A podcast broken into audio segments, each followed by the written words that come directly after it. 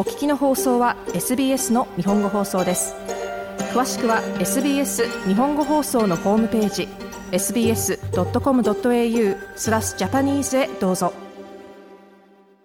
民間軍事会社ワグネルグループのリーダーエフゲニー・プリゴジン氏は水曜日の飛行機の墜落で乗っていた他の9人と共に死亡したものと推定されています。彼らはモスクワを離陸した自家用ジェット機に乗っていたものとみられています。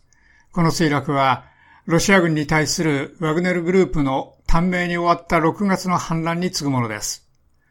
ワグネルのリーダープリゴジン氏は、ロシアの最も強力な傭兵でした。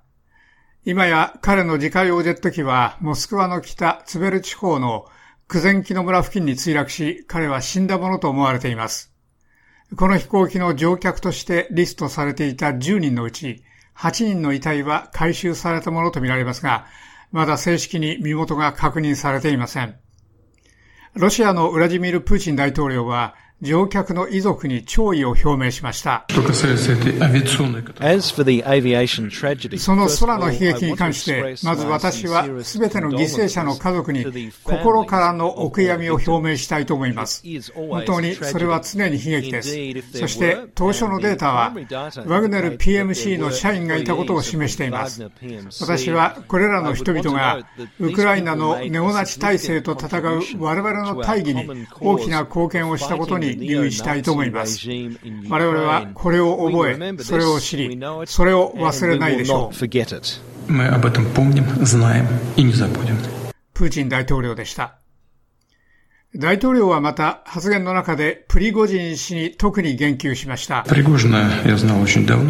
1990年代の初め以来、プリゴジンとは大変長い間の知り合いでした。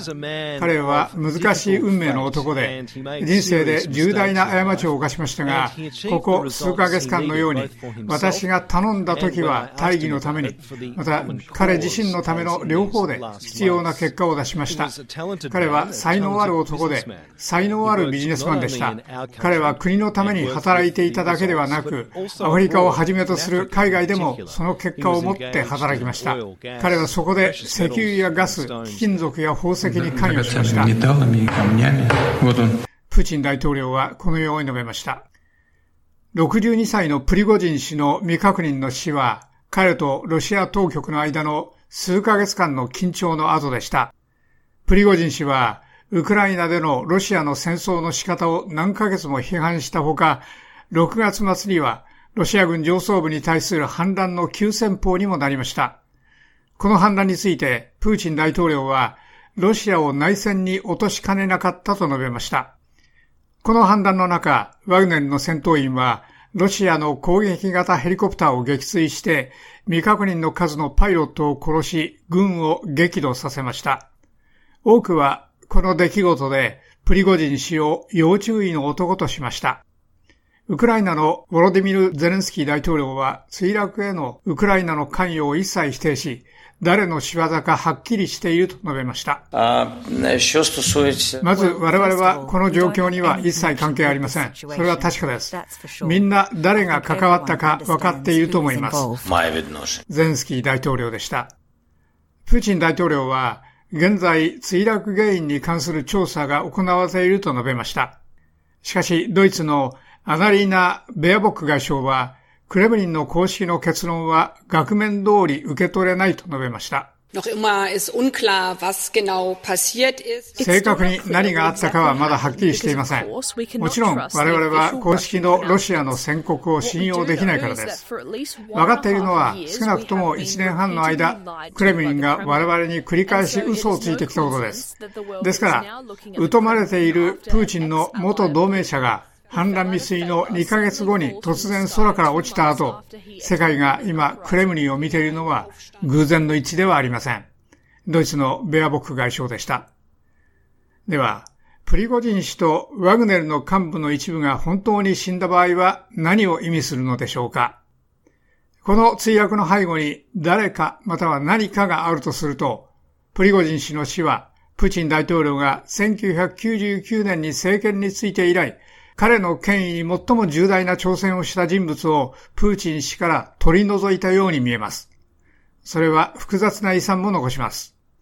ワグネルはシリアや中央アフリカ共和国、マリなどの新ロシア体制を支援する重要な役割を果たしてきました。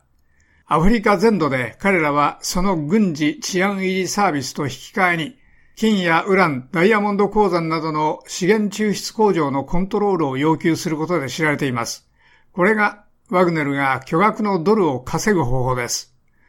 ワグネルのイメージはマリ、ブルキナファソ、最近ではニジェールでの新クーデター派や反西側抗議デモにはっきりと現れています。ニジェールでは新たに成立した軍事政権に彼らのサービスをオファーしています。イギリスのルシ国防安全保障シンクタンクのアナリストサミュエル・ラマニ氏は、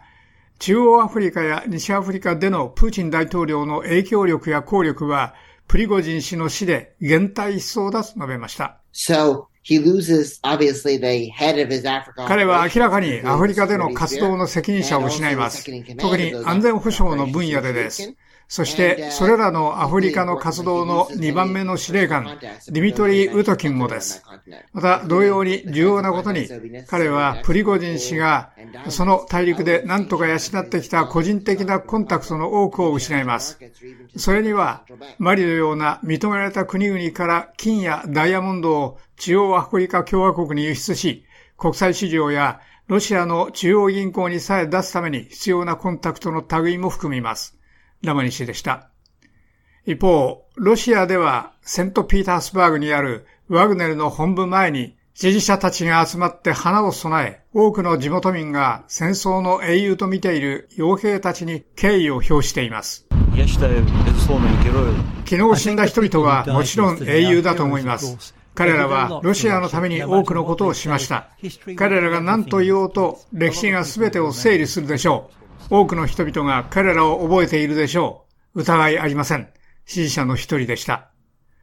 以上、SBS ニュースのサム・ドーバーのレポートを SBS 日本語放送の長尾久明がお伝えしました。